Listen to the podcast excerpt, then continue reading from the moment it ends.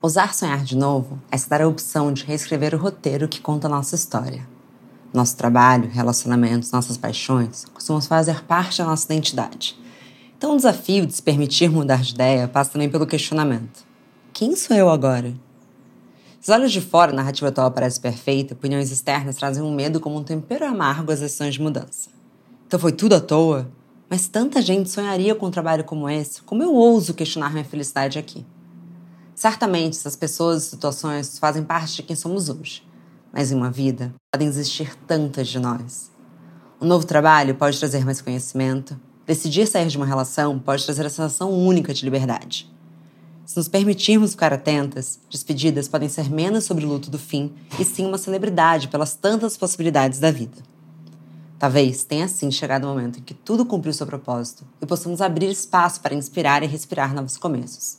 Talvez tenha chegado a hora de sonhar de novo. Bom dia, óbvias! Eu sou Marcela Ceribelli, CEO e diretora criativa na Óbvias, e hoje converso com a jornalista Luanda Vieira.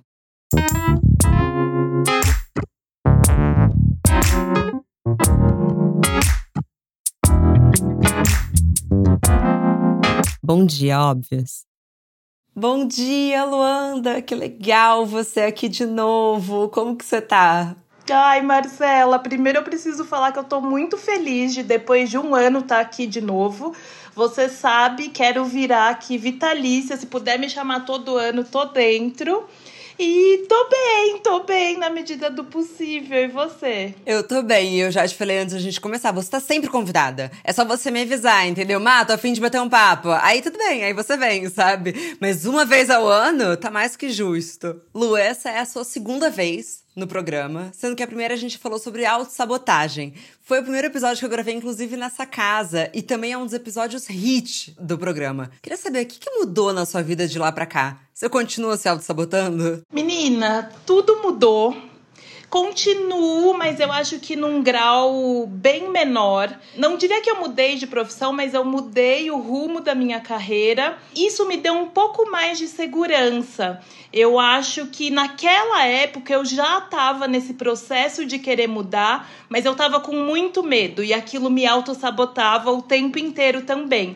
Então, eu sigo aqui me auto-sabotando, muita terapia, mas acredito que um pouco mais controlada. Conta um pouco como é que foi essa sua movimentação? Você estava tendo um dia um call com a Ana Winter e falou, acho que não é isso? Olha, você sabe que a Ana Winter, essas reuniões que eu tinha com ela, entrou na minha decisão de tipo, nossa, eu vou largar isso, eu falo com a mulher mais importante da moda e eu vou deixar isso. é, é, foi uma loucura. Mas assim, naquela época, no ano passado, quando a gente se falou, eu era editora de moda da Glamour e eu já estava num processo querendo sair. É, hoje, só para contextualizar para o pessoal, continuo jornalista, óbvio, mas também sou criadora de conteúdo ou a famosa influencer, como quiserem chamar. E na época eu já tinha essa vontade, é, não exatamente pelo publi, mas porque eu queria colaborar com outras marcas nos bastidores mesmo, sabe? E o meu contrato na época não deixava. Então aquilo, Má, foi me deixando muito ansiosa. Eu sentia que eu estava perdendo oportunidades, perdendo as coisas, apesar de estar exatamente no lugar que eu sempre sonhei a minha vida inteira. Então, ali eu já estava num processo pensando o que, que eu poderia fazer, como eu poderia mudar.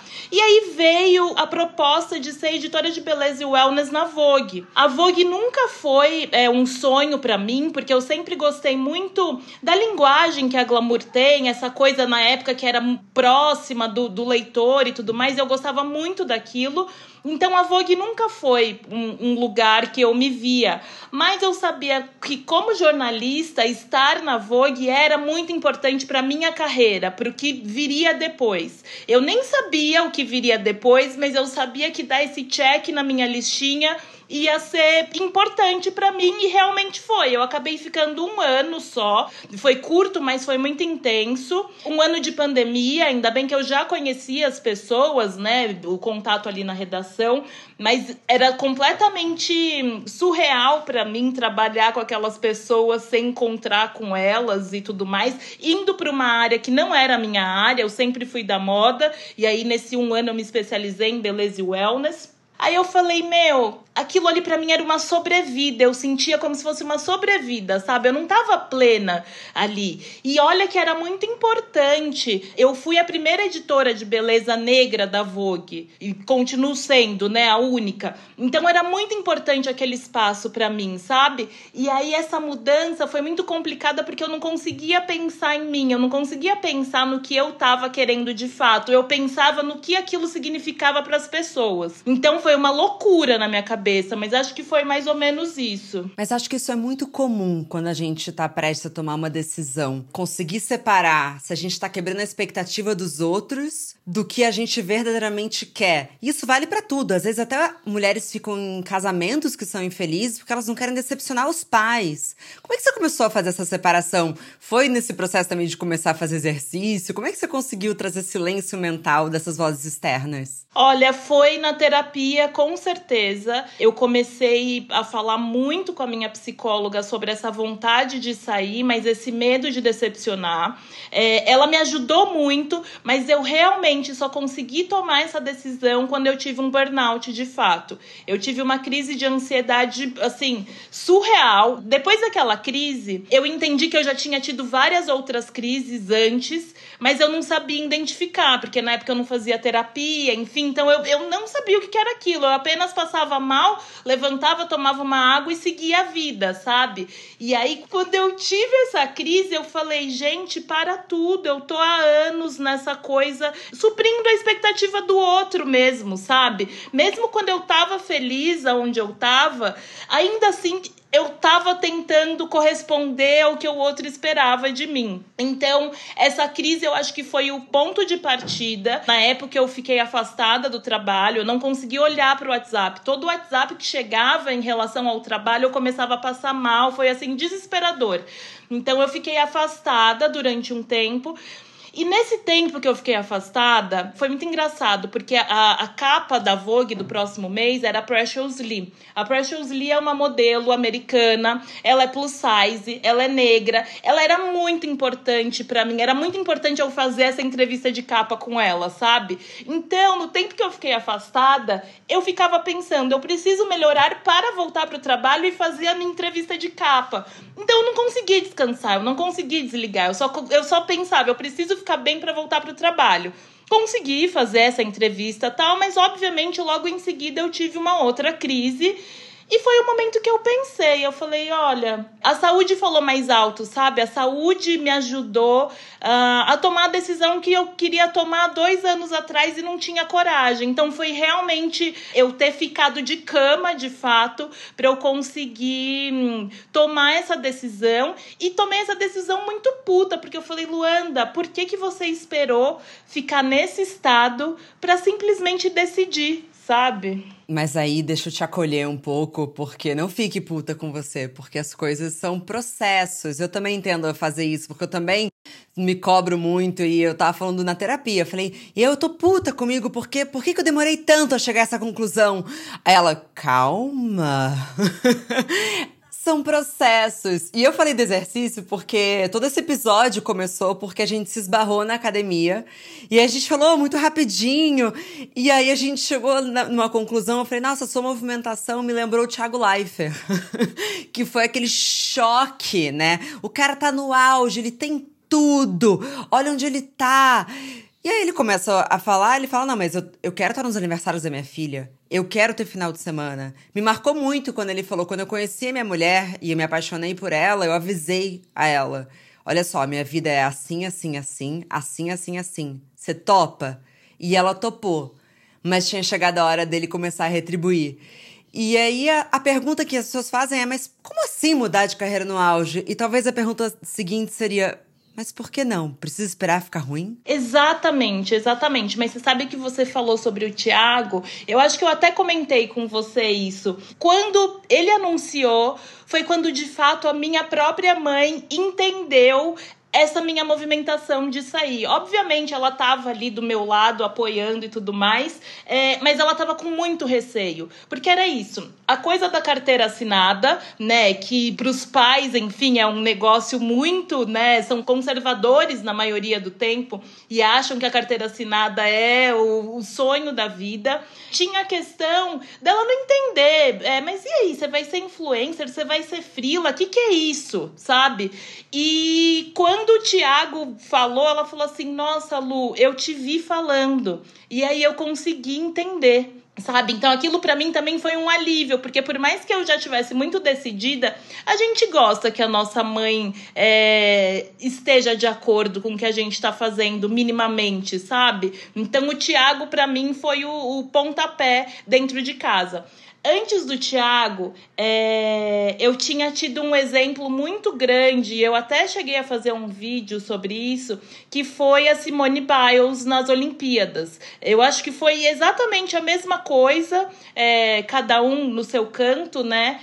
E aí, quando a gente fala sobre isso, Ma, eu acho que não tem como é, não ir pro recorte de raça, sabe? É que as duas coisas se encontram, tipo, parar mesmo no auge e a questão de raça. É, ser mulher negra eu cresci é, entendendo que eu tinha que ser muito boa em tudo e que para mim ia ser muito difícil conquistar as coisas que eu queria. E eu conquistei muitas coisas ao longo da minha carreira.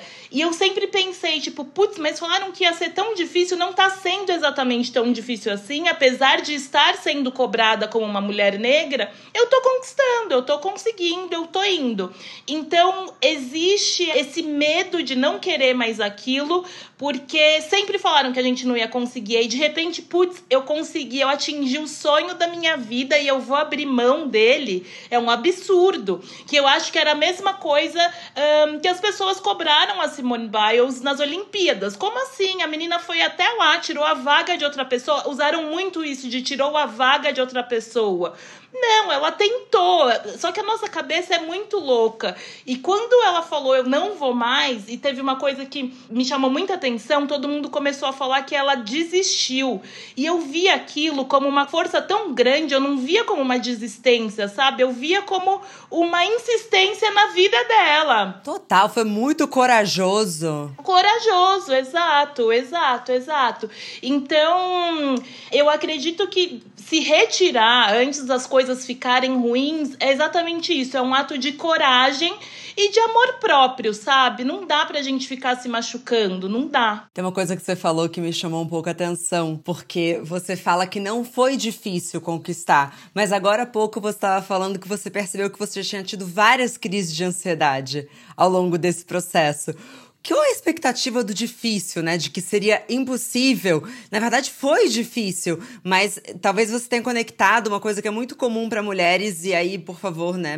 É, como mulheres negras, aí você me confirma sim ou não, de que esse sucesso tá um pouco atrelado a um sacrifício, né? Quer dizer, foi difícil, já teve desafio, custou muitas vezes sua saúde mental, mas parece que isso já tá no pacote, né? Exato, a gente tá super acostumada, e assim, é, eu sempre falo que hum, o sonho para mim ele nunca é um negócio gostoso e isso tem muito a ver com a construção da mulher e a construção da mulher negra. O sonho para mim sempre é um desafio, sabe? E eu tô nesse momento realmente querendo é, colocar o sonho ali como mais um capítulo da minha vida, uma coisa leve, sem essa expectativa. Tanto é que se me perguntam: o que, que você quer agora, Lu? Eu falo, não sei porque acho que é o primeiro passo para eu deixar de ser ansiosa. Óbvio que eu sei, eu tenho as minhas metas, mas assim, eu não quero mais ficar, ai, eu quero chegar em tal lugar. Agora eu quero ir com calma, sabe? Eu quero que as coisas aconteçam. E aí eu vou deixar de ser ansiosa. Eu acho que esse é meu passo, o primeiro passo para deixar de ser ansiosa, além da academia que entrou aí nesse pacote quando eu comecei a surtar realmente. É impressionante, eu, eu vou ter que passar por isso porque, enfim, todo mundo já sabe minha relação com o exercício físico, mas nesse final de ano tá sendo escancarado o quanto chapar de endorfina é pela minha saúde mental acima de tudo. Porque eu tô muito atribulada. Sabe aquele final de ano, amiga, que assim. Tudo acontece. Exato. E hoje mesmo de manhã eu falei, não, mas eu preciso fechar. Eu falei, não, vai. E é impressionante o efeito que dá e dá uma clareza mental do que tem que ser feito, de como, eu não sei, coloca as coisas no lugar onde elas têm que estar. Tá. E, e assim, depois você tá tomando aquele banho depois do exercício físico, que a endorfina tá assim, a endorfina tá te banhando. Como fica mais fácil de tomar uma decisão, de vir um problema e você não surtar. Então, assim, é só uma claquete de quanto. Às vezes eu tô sofrendo para tomar alguma decisão e às vezes o que eu preciso é dar um tiro na esteira. E aí, ah, e aqui, sabe? Exato. Eu tô vindo de um mês, Má, que eu tava é, muito tomada pela crise de ansiedade. É, por esse meu novo momento, é muito engraçado, porque eu vivo nessa dicotomia, sabe? É, esse meu novo momento, autônoma, frila e tudo mais, eu não tenho um planejamento. E eu, ansiosa, capricorniana que sou, eu gosto de tudo muito ali centralizado e saber o que vai ser amanhã, sabe? E eu não tenho como ter isso isso. Não tenho mais. E aí eu passei um mês muito sem ir pra academia, sem querer fazer nada. E eu não conseguia fazer absolutamente nada de fato. Eu não conseguia escrever meus textos, eu não conseguia fazer nada. E aí essa semana começou, eu falei: não, chega, show ansiedade de novo, bora lá. E aí foi que eu te falei. Comecei, a... não fui pra academia, mas estou dançando na sala de casa. E é impressionante como eu consegui fazer tudo ontem. Tudo que eu precisava fazer no mês passado, eu consegui fazer ontem, porque era esse ânimo que eu precisava, sabe? Da endorfina. É muito surreal a diferença que faz, de fato. Total, e eu me peguei também, porque enfim, eu também tenho uma questão de ansiedade, diagnósticos reais. E eu, nesse final de ano, eu tava muito esbarrando nas crises. Sabe quando tá quase vindo aí você esbarra? E eu percebi que eu tava precisando fazer exercícios que eu fique longe do celular. Porque essa coisa de você treinar em casa e aí com o celularzinho, aí sobe uma notificação. Eu acho que esses 40 minutos dessas aulas que a gente faz é impressionante como tira essa extensão do corpo, essa dopamina que vai deixando a gente completamente dopado, quase que literalmente. Eu acho que dá uma clareza mental, me permitindo ser repetitiva também sobre telas, é muito importante, porque eu não sei, né? Essa semana, eu, na real, eu pequei, porque eu, quando eu vi, eu tava muito empenhada em entender a farofa da Jekai. Gente, é sobre isso essa semana. Não dá para perder um minuto. Não dá, né? Eu ontem encontrei com o Lauro, eu falei, Lauro, preciso que você me conte uma coisa assim. Quem é Jekai? O que, que é farofa? O que, que tá acontecendo? Há quantos dias essas pessoas estão nesse lugar? Exatamente. Mas isso que você falou é, dos exercícios, eu sinto claramente, porque eu comecei a fazer. E aí, naqueles intervalinhos, eu olhava o celular, sabe? Respondia e tal. E aí chegou um dia que eu falei, meu, esse é meu momento. Não preciso ficar respondendo. O mundo não vai acabar, espero eu, em 40 minutos. Então dá para eu concentrar em mim. E é muito legal essa diferença. Eu comecei com o celular ali o tempo inteiro, quase que me machucando nas aulas. E aí eu já nem levo mais o celular. Nossa, é tão importante ficar com o celular longe. Luz, tá num relacionamento há um tempo, né? Mas eu fiquei pensando nessas mudanças de vida e tem muito a ver com esse final de ano que a gente começa a fazer um pouco de saldo. E tem muitas pessoas que estão num relacionamento que, assim, não é que elas estão odiando, não é que houve uma traição, mas talvez o amor possa ter se transformado numa amizade. E parece que esse caso é mais difícil de terminar do que quando acontece um grande erro. Mas sabe o que eu queria saber? Você falou que durante o período você trabalhou muito isso em terapia. Mas eu queria saber se teve algum conselho que te deram nesse período de uma possível mudança que você quase seguiu, mas que você tá feliz, que você falou: opa, não sou eu. Eu trago isso porque é muito difícil quando a gente coloca a nossa vida nesse, às vezes, quase que um leilão de opiniões externas. De, ah, termina, não, não termina, sai do trabalho, não sai do trabalho. É, e eu queria saber como é que você soube também silenciar é, opiniões, mesmo que fossem de pessoas que você confiava? Olha, Má, foi realmente a questão do meu corpo não aguentar mais. Quando o meu corpo não aguentou mais é, seguir essas opiniões, porque as opiniões eram sempre essas, tipo, Lu, as pessoas olham para você, é muito importante ter uma mulher negra nesse espaço. Lu, putz, Olha que foda você tá na maior revista de moda, não sei o que e tal. É, nada vai ser melhor do que isso. Eu ouvia muito isso, sabe? Nada vai ser melhor do que isso. Mas nada vai ser melhor do que isso para quem tá de fora, né? Às vezes você não quer mais aquilo e tá tudo certo, tá tudo bem. Eu quero construir o meu próprio conteúdo, sabe? E tá tudo certo. Mas foi muito engraçado que eu já conversava com a Stephanie há muito tempo sobre querer sair. E uma sexta-feira eu simplesmente acordei e falei assim: ela tava numa reunião, num call. E eu vim aqui do lado dela e falei assim: tô ligando agora lá que eu vou pedir demissão. Ela falou: você tem certeza? E ela é a pessoa que mais me incentivou a sair.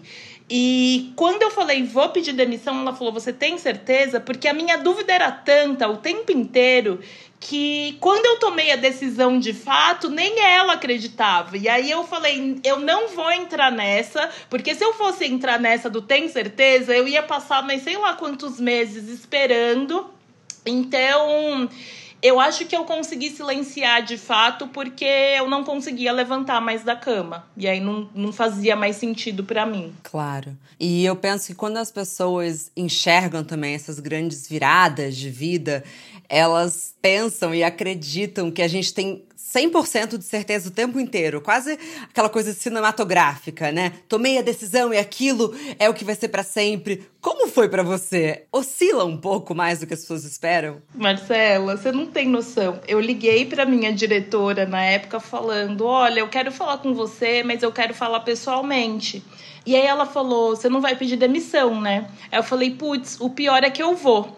E aí ela falou assim, Lu, eu não tenho agenda hoje, pode ser segunda-feira? Eu, pode. Eu fritei o final de semana inteiro pensando: será que eu vou? Será que eu não vou? Foi péssimo, porque eu acordei na sexta-feira decidida, era aquilo. Não foi proposital, mas eu tive ali dois dias para ficar pensando naquilo. Será que eu tô fazendo a coisa certa? Será que eu não tô fazendo? Colocando na balança a minha CLT ali, que era muito certa, para essa vida de autônoma. Eu falei: e agora? O que, que eu faço? Mas realmente a minha ansiedade falou mais alto e enfim. Fui na segunda-feira, muito certa do que eu queria e consegui. Nossa, mas quando eu sinto que alguém vai pedir demissão, eu geralmente se me pedem, por exemplo, eu acho que tem pessoas também que pedem assim: ah, posso falar com você na segunda-feira de manhã? Eu sempre falo, quer falar logo?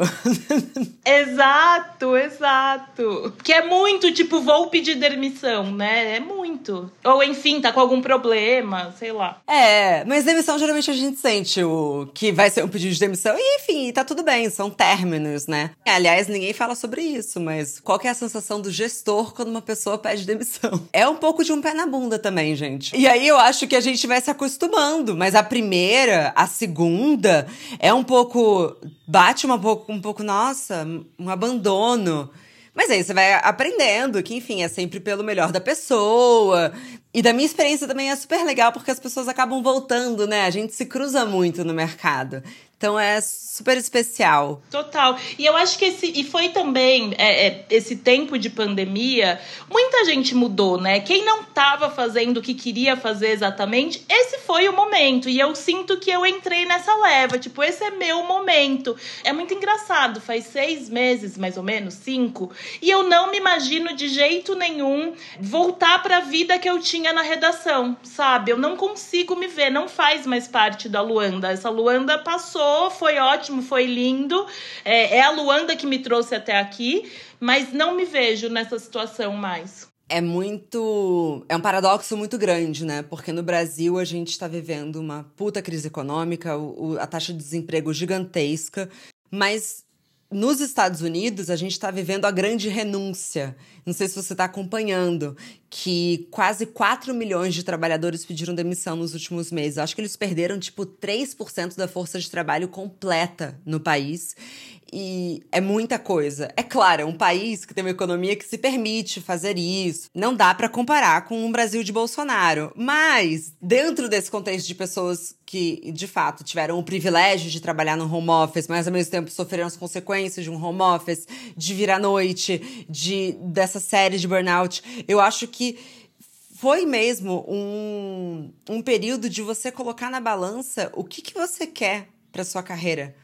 O que, que vale a pena ter? E eu queria saber de você, porque esse episódio vai ao ar na penúltima semana de dezembro, então as pessoas vão começar a tirar férias. O que, que você acha que elas têm que pensar? O que, que elas têm que levar em consideração? Claro, no seu caso foi chegar até o limite, mas quem ainda não está no limite, o que, que deve ser levado em consideração para quem está cogitando uma virada de carreira como você? Nossa, primeiro que eu tô presa no que você falou ali do privilégio de poder sair, né? E aí é isso. A primeira coisa, eu tinha uma estrutura aqui com a Stephanie, foi tudo muito conversado, de tipo, Stephanie, se nada der certo, você segura a onda durante um ano, sei lá. Então, eu acho que isso é a primeira coisa, porque é muito do alto do privilégio você falar, ai, vou largar o meu trabalho, quero, quero sair. Mas eu acho que a primeira coisa é pensar, eu tô feliz fazendo isso que eu tô fazendo? A felicidade me move para tudo, sabe? Então, é, se não faz sentido, se não, não tem o propósito, se não tem a missão que você quer para a vida, eu acho que é tchau. Então, a, a dica que eu diria é, é questionar se eu tô feliz. Se existe dúvida nisso, começa aí no plano B, que vai tornar A, que eu acho que é a melhor saída. Eu acho que durante as férias, vou deixar aqui meus 50 centavos, mas eu acho que durante as férias às vezes dá vontade de esquecer da vida. Então, assim, ai, não, não vou pensar em nada. Mas eu acho que vale a pena abrir um caderninho, pega a sua canetinha e escreve, conversa com você. O que aconteceu esse ano que te fez muito feliz? O que aconteceu que não foi tão legal? Como têm sido os seus dias? Como que você pode ser mais feliz, sabe? Quais são os seus desejos?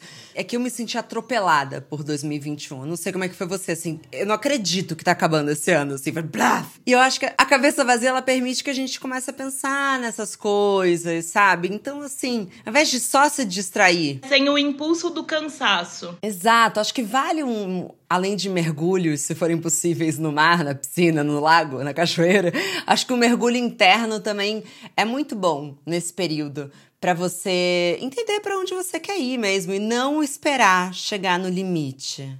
É, nossa, gente, por favor. Mas sabe que quando eu comecei a falar sobre isso aí, teve uma amiga que me disse mais ou menos isso. Lu, escreve, coloca os prós e os contras, sabe? Porque é uma forma até prática e racional ali de você entender. É, é meio que matemática, tá tudo ali, tá escrito. Não, não tem o que falar, sabe? Não tem por onde você se enganar. E aí eu fiz isso também e foi muito bom. Tem um exercício de dia a dia que é muito bom também.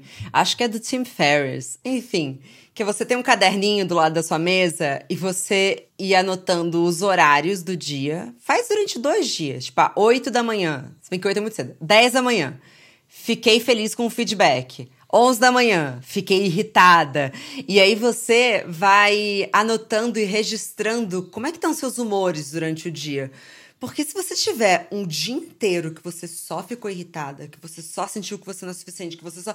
Gente, alguma coisa tem que mudar. E não necessariamente o emprego, às vezes é a sua relação com aquilo, mas é bom a gente registrar como a gente tá se sentindo, porque eu tô com você, tem que existir algum nível de pacto com a felicidade. Exato, exato. Não dá. Óbvio que é isso, né? Todo trabalho não dá para ser 100% prazeroso tem as burocracias, tem as partes chatas que a gente sabe que tem, mas essas partes chatas a gente tem que falar, putz, isso daqui é muito chato, mas eu amo tanto aquele outro lado que tá tudo certo eu fazer isso, né? Não vamos também romantizar que o trabalho vai ser perfeito, porque ele não vai ser perfeito sempre. Pelo amor de Deus.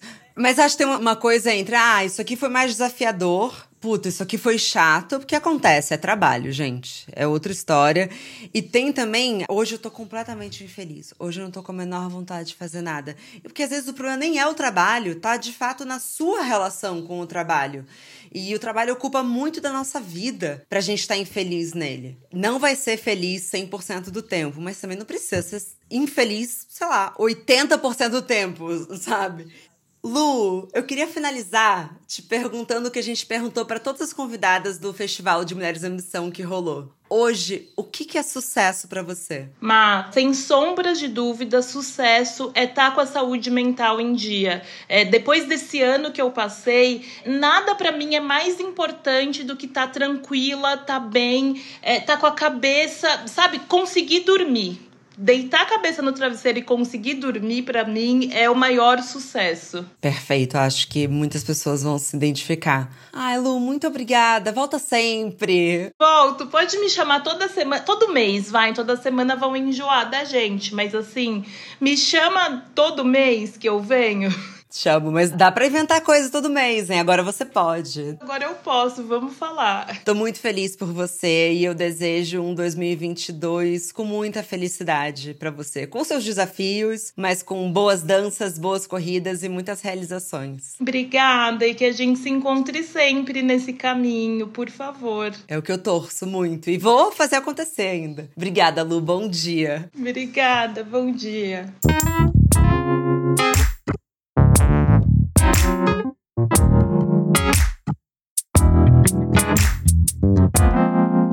Muito obrigada também a você que nos escutou até aqui. Mas a nossa conversa não tem fim. Continuamos semanalmente na nossa newsletter, que você pode se inscrever no www.obvious.cc, no Instagram, arroba e com comentários e sugestões sempre com carinho, no bomdia.obvious.cc. Bom dia, Óbvias!